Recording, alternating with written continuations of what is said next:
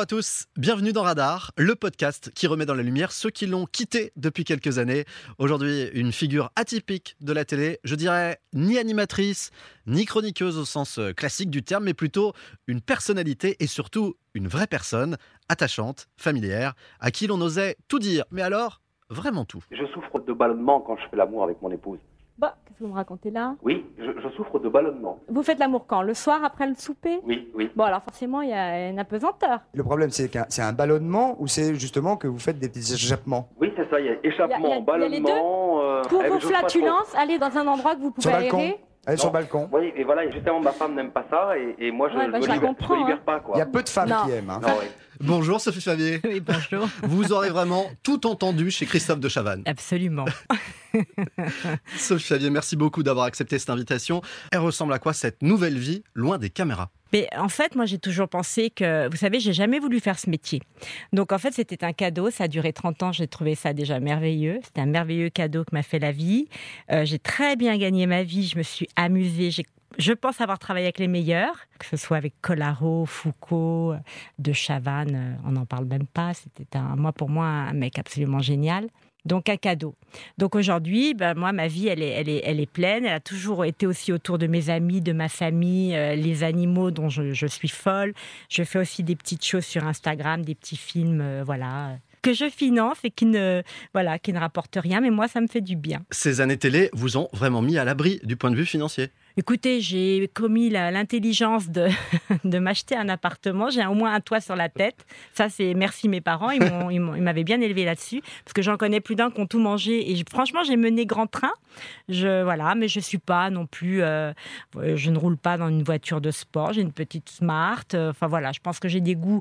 J'aime les choses raffinées, mais je n'ai pas des goûts ostentatoires. Euh, Tout va bien pour moi. Et puis j'ai un ami qui gagne bien sa croûte aussi. hein. Alors, il paraît que l'on peut aussi parfois vous voir à la caisse d'un manège. C'est vrai, vous lui filez un coup de main de temps à autre Une fois, oui, c'est arrivé. Un, un de, de ses employés avait un, un besoin pressant, donc je l'ai remplacé. Et un, probablement un gentil client qui m'a photographié. Je me suis retrouvée dans Voici en disant la pauvre, voilà ce qu'on devient, quand on- voilà comment on termine quand on fait 30 ans de télé, on devient caissière, ce qui en soi euh, est un peu désobligeant pour toutes les caissières de France quand même. Ce qui n'aurait pas été déshonorant, mais ce qui était en plus complètement faux. C'était presque un peu malveillant d'écrire ça de leur part. Oui, bah c'est le rôle de Voici. C'était pas, c'est pas toujours très bienveillant. Hein.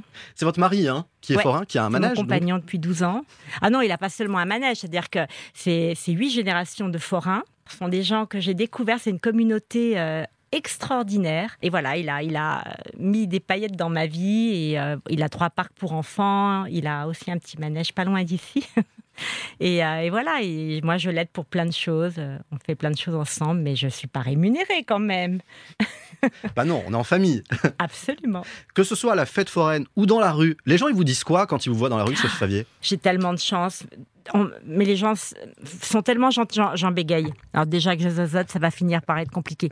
Mais euh, c'est attachant parce que les gens connaissent le prénom de ma fille, son âge, ce qu'elle fait dans la vie, euh, le prénom de mon chien. Bon, avec Instagram, c'est un peu plus facile, mais je suis très touchée. Et Vous sentez gens- l'attachement pour vous encore? Oui, encore hier soir, je dînais en terrasse avec des amis et sincèrement, un monsieur s'est arrêté en me disant Mais vous ne changez pas. Alors, ça fait toujours plaisir pour une femme. hein. Et voilà, tous ces petits mots doux qui sont des preuves d'amour et, et moi, ça me fait du bien, ça me nourrit, mais ça ferait du bien à tout le monde. en quel- Enfin, je ne sais pas qui ne pourrait pas être sensible à ce genre de d'attachement. Sophie Favier, on va revenir sur votre parcours, une histoire faite d'heureux hasards et de bonnes rencontres, on peut dire ça comme ça? Ah, complètement. Parce qu'au départ, euh, vous pensiez pas du tout faire de la télé. Hein. Vous vouliez devenir euh, avocate, danseuse dans un premier temps, je crois, et puis avocate. J'ai fait beaucoup de danse dans ma jeunesse, mais je voulais être avocate, oui. C'est une rencontre providentielle Ouais. sur une plage de Saint-Tropez qui va vous amener à la télé alors que vous avez à peine 18 ans. je rencontre la, la compagne de Stéphane Corbineau, qui était le, enfin, le, le producteur en quelque sorte de Stéphane Collaro. Et il me parle sur la plage à Saint-Tropez. J'étais avec mon beau-père et ma maman. Et euh, il me parle d'une émission qui n'existe pas encore. Il me parle d'une chaîne que je ne regarde même pas, parce que quand on a 18 ans, on ne regarde pas forcément la télé. Même déjà à mon époque et il y a très longtemps. Et euh, bon, je, je l'écoute euh, un peu avec amusement. Et puis, on échange nos coordonnées. Mais à l'époque, il n'y avait même pas le TGV. Il y avait le corail. Et donc, euh, eh bien, je l'ai pris. Et comme je devais de toute façon m'inscrire à la fac de droit, j'ai dit, je n'ai rien à perdre. Et je fais un casting et j'arrive. Là, il y a 2500 filles sublimes. Euh, vous savez, c'était la période des Suédoises, des Danoises, enfin des filles qui font 1m80 de jambes. Et là, moi, je me dis, mais qu'est-ce que je fais là? Et en fait, ce qui leur a plu, c'est mon petit défaut de langage. Vous devenez Coco Girl, l'une des célèbres Coco Girl du Coco Boy de Stéphane Collaro. Coco Boy, c'est un magazine. Les trompes pour lancer les, les reportages. Et je ne vous parle pas de mes assistantes, les Coco Girls.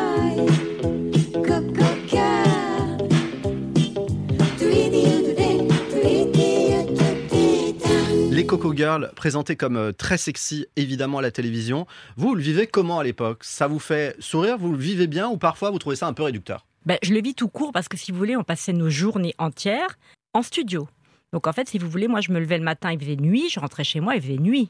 On n'a pas arrêté de travailler, c'était dingue. Et à tel point, ils avaient tellement peur qu'on se blesse, ils ont fait une double équipe de Coco Girl. Ah, c'est-à-dire l'équipe des remplaçants Quatre, mais nous étions huit. Ah oui, oui, non, mais c'est pas une blague. Et en fait, euh, je me suis complètement euh, laissée euh, happer par ce. Ben, C'était vraiment très proche de ce que j'avais toujours fait euh, dans ma jeunesse. Après l'école, j'allais, je, cha- je chaussais mes, J'ai fait sept ans de claquettes. Après, j'ai arrêté parce que ça me donnait des gros mollets, si vous voulez tous les détails. Enfin bon, voilà, des petites choses comme ça. Et moi, je m'éclatais. Enfin, en plus, on avait Johnny Hallyday, Michel Sardou. Enfin, je sais pas si vous imaginez du haut de mes. euh, 19 printemps, parce que j'ai été engagée en septembre, j'ai eu 19 ans en octobre. Mais pour moi, c'était une magie. Enfin, c'était un show toute la journée. Mais en plus, on- vraiment, on le vivait d'une manière absolument euh, formidable, joyeuse et, et saine. Je vous assure, on a vécu des moments dingues. C'était toujours très sain, même dans cette télé assez macho quand même des années 80, quand on est une Coco Girl. Mais on ne Il parlait pas eu- de tout ça à Il l'époque. n'y aurait pas eu de quoi faire du hashtag MeToo euh, à l'époque? Probablement, peut-être. Il y avait peut-être quelques fesses, euh, je ne sais pas, de, des claquements de fesses. Je ne sais pas, les gens buvaient peut-être un peu trop. Mais quand même, il me semble qu'il y avait plus de liberté, c'était plus potache, c'était plus sympathique. Honnêtement, pour moi, c'était plus sain. Mais on ne pensait pas à tout ça. Il n'y avait pas les mots potiches, euh, godiches, je ne sais pas tout ce qu'on pourrait dire aujourd'hui. Vous voulez dire que c'est venu après tout ça sexy. C'est venu bien après, oui. On vit le moment, on vit l'instant dans une Mmh. certaine légèreté? Ah oui, oui, totalement. Et ça, c'est une liberté incroyable que je pense que les animateurs d'aujourd'hui n'ont plus. Parce que tout ce que vous pouvez dire et rapporter sur les réseaux sociaux sont totalement déformés et parfois ça peut même causer des drames. 1984, c'est le début d'une nouvelle aventure pour vous, Sophie Favier. Mhm. Canal+, Alain de Greff, l'un des papas de la chaîne, vous appelle et vous propose d'animer Maxi Tête. On rappelle le principe de ce jeu? Oui, alors c'est une roue que l'on tourne avec des sommes à additionner. Et euh, il y avait surtout, alors le jeu, c'était quatre têtes de quatre personnages, des personnalités différentes que l'on mélangeait. Et le but, c'était de retrouver évidemment ces visages. Maxi Tête, un jeu devenu culte, tout comme son générique.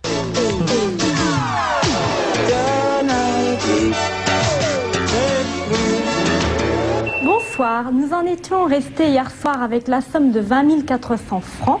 Gisèle Combe d'Albi dans la Tarn, ou dans le Tarn, je sais pas. Dans le Tarn, c'est beaucoup mieux, il paraît. Dans le temps, c'est beaucoup mieux, c'est vrai. C'est bien, ça vous permettait de réviser votre géographie en plus, Oui, euh, oui. Sophie Favier. Je suis pas très bonne en géographie ni en histoire. Mais c'est une incroyable aventure que ces premières années Canal+. Hein, où tout est possible. Mais vous savez, tous les soirs, moi, je- j'arrivais là, j'étais en direct, et ça, c'est une chance incroyable d'être en direct. Parce que moi, je croisais Patrick Poivre d'Arvor, Coluche. Salut ma poule Ça, Je m'en souviendrai toute ma vie.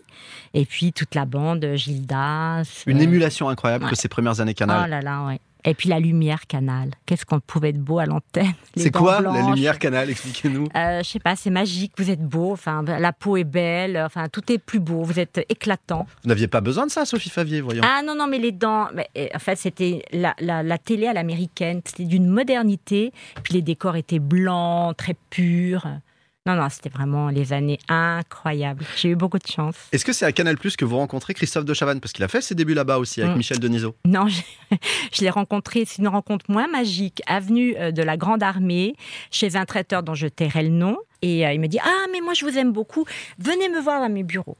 Et donc le lendemain matin, je vais le voir. Il me reçoit pieds nus, ça je m'en souviendrai toujours.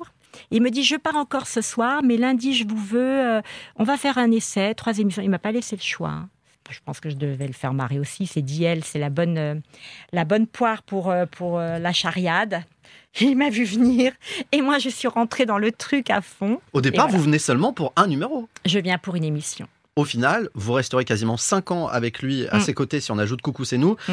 Et vu les audiences de ces émissions à l'époque, vous donnez Sophie Favier hyper populaire. Mm. Vous découvrez la notoriété la plus maximale qui soit. Vous arrivez encore à vivre normalement à cette époque-là, à sortir dans la rue. Euh, C'était compliqué. hein. C'était compliqué. Euh, Je me souviens de m'être retrouvée euh, dans une grande pizzeria sur les champs pour euh, rejoindre des, potes, parce que moi je vivais tout à fait normalement. Et là, c'était une espèce d'émeute, ou une autre fois aussi à Saint-Tropez, où je présentais avec Bernard Montiel Radio Saint-Tropez pendant plusieurs saisons, où j'étais dans une, c'est pas très glamour, j'étais dans une boucherie avec ma petite fille qui avait quoi, à peine 4 ans, Carla, et euh, il y a eu tellement de fans, ils ont cassé le, Non. la devanture. J'étais tellement confus, j'étais tellement gênée, je savais plus quoi faire, donc j'ai, j'ai- je me suis mise en contact avec mes assureurs. Enfin, c'était ça, ça m'a traumatisée pour le coup.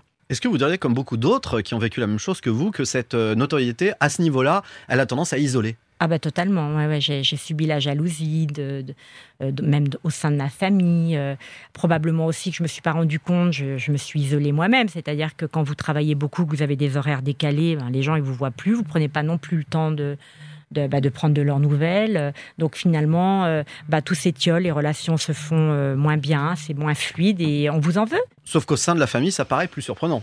Mais non, c'est c'est là, c'est de, de là que viennent les plus, les plus, vous le savez bien, les plus hautes trahisons. Euh, Vous mettez un petit peu d'argent dans une famille, vous allez voir, c'est la bagarre. Votre popularité est telle que vous allez même décrocher votre propre émission en 1993, Sophie sans interdit, une seconde partie de soirée sur TF1. Bon, alors, juste une petite annonce. Si vous avez des problèmes de cœur, n'hésitez pas, il y a un téléphone pour ça, c'est 42 48 16 16. 42 48 16 16. Ou bien à travers le Minitel 36 15 code TF1. Ok On est là pour vous, on vous répondra, c'est sûr, sûr, sûr. Puis vous pourrez même avoir la chance de vous étendre sur le petit sofa. Détendez-vous. À tout de suite. Ciao. Le premier numéro de cette émission, c'est un carton d'audience, hein, il Oula, faut le rappeler. Pourtant, il n'y aura jamais de deuxième numéro. Pourquoi? Bah parce que Gérard Louvain, qui est directeur euh, des, de l'antenne TF1, des programmes de TF1, produisait Méfiez-vous des blondes avec euh, Amanda Lear, qui le lendemain des audiences était furieuse. C'est de bon ton, hein, je veux dire, elle défend son beefsteak, donc euh, bah voilà, j'ai été sacrifiée tout bonnement. Ah non, mais je, assurément, hein, Vous je êtes sûre de ça aujourd'hui? Ah non, mais je le sais. Ouais. Oui. Parce qu'à un moment donné, vous avez pensé que ça pouvait aussi venir de votre producteur de l'époque, Christophe de Chavannes. Vous aviez laissé entendre qu'il aurait peut-être été un peu, allez, jaloux de votre succès aussi? Non, ça c'est ce qui a été dit dans la presse, mais honnêtement, il ne pouvait pas être jaloux d'un succès euh, euh, pour la simple et bonne raison, c'est qu'il en était l'investigateur. Enfin, l'idée venait de lui, euh, il était avec Patrice Carmouze, je pense qu'ils se sont bien fait payer par TF1. Enfin, en tout cas, moi j'ai refusé, euh, je n'ai pas eu de salaire pour ce truc, je n'ai, je n'ai, je crois, eu tout bonnement qu'un bouquet de fleurs. Enfin, honnêtement, à l'époque, TF1 a été particulièrement minable. J'ai quitté évidemment Coucou c'est nous, donc j'ai tout perdu. hein. Et je peux vous dire que j'ai eu honte d'aller. euh, J'habitais déjà pas loin d'ici. J'ai j'ai pas été à Levallois aux Acédiques pour pointer. hein. J'ai eu un peu honte parce que, quand même, Mais aucune je me suis retrouvée sans rien, hein, avec un du très jour gros lendemain, plus salaire. rien. Ah ouais, plus rien. Parce que TF1 vous demande de quitter Coucou c'est nous ou c'est vous qui décidez de Non, quitter non, c'est moi qui ai claqué la porte. C'est pas ce qui a été répété, mais moi je peux vous le dire aujourd'hui, c'est moi qui ai claqué la porte. Rapport à ce qui s'est passé, le fait qu'on vous Bah, supprime j'étais vexée quand même. C'est pas, c'est pas. Non, mais qu'on me la supprime, c'est une chose, mais il faut aussi m'en parler. On peut pas supprimer une émission qui est dans le, le, le, le Guinness Book pour le record, enfin, d'audience. C'est pas possible. Et vous n'avez à aucun moment d'explication, de discussion avec TF1. Aucun moment, pas même avec Christophe. Votre producteur, Christophe de Chavannes, qui euh, Oui. ne répond plus à vos appels. Ah non, mais je l'ai jamais appelé, mais moi j'ai beaucoup de fierté. Vous me connaissez pas, je suis espagnole quand même, hein. Ah ben non, mais moi tu me fais dans mes bottes euh, une fois, ça fait mal. Je vais pas attendre la- l'autre jour, hein. Mais même pas l'appeler pour essayer de comprendre, de savoir? Non. C'est sans précédent, ça, de supprimer une émission car elle fait trop d'audience. Ah oui, ça, ça, ça oui, ça oui, ça c'est particulier. Il n'y a qu'à vous que ce soit arrivé en Mais télévision. vous savez, moi, je, je pars du principe, je suis quand même une fille assez spirituelle. Je me dis que je me serais mis dans un truc euh, sexy, euh, enfin, même de sexe, euh, à la Brigitte Lahaye, et je n'en avais pas la carrure. Et je n'en avais même pas envie. Vous voyez ce que je veux dire? Donc, il n'y a, a pas de hasard dans la vie. Si j'ai pas couru après le truc, c'est que, vous voyez, j'étais pas à ma place. J'étais pas dans mon axe. Sincèrement, hein, C'est un mal pour un bien? Probablement. Il n'y a pas de hasard dans la vie. Vous seriez enfermé dans une image qui n'était pas la vôtre. Absolument. Vous restez pendant combien d'années sans nouvelles de Christophe de Chavannes? 12 ans, 15 ans Vous revoyez en 2017 sur la croisière euh, Ouais. Ashton, c'est ça? Ouais. Là, c'est la première fois que vous reparlez de Ah ça? oui, oui. Ah non, on n'en a jamais reparlé. Ah non, non. Même vous- là en ah, vous 2017 pensez que je le prends en otage sur un bateau et que je vais encore remettre ça? Ah non, Vous n'en avez jamais reparlé avec lui? Ah non, non, moi j'ai fait mon deuil. La, la seule fois où on en parle, c'est euh, c'est à couteau tiré. Enfin, lui, euh, Hardisson nous a souvent essayé de nous réunir. C'était son fonds de commerce de faire des histoires, mais moi j'en fais pas. Mais par contre, je dis la vérité. Moi, je raccompagne le voleur à sa porte. Je n'ai pas envie de me faire piétiner sous prétexte que je suis une jolie fille et que j'étais, j'avais une carrière un peu sexy, parce que je suis pas trop con. Hein. Aujourd'hui, vous êtes rabiboché Ah oui, bah sinon j'aurais pas accepté de faire le travail. Et j'ai trouvé d'ailleurs très bienveillant de sa part de m'appeler pour le faire. Est-ce que vous dites parfois que sans cet épisode, vous auriez pu faire une grande carrière d'animatrice? Ah oui, j'avais tout à apprendre, oui, oui. Puis Christophe aurait pu être, était mon mentor, et puis, et puis c'était mon patron. Moi, moi, j'adorais mon patron.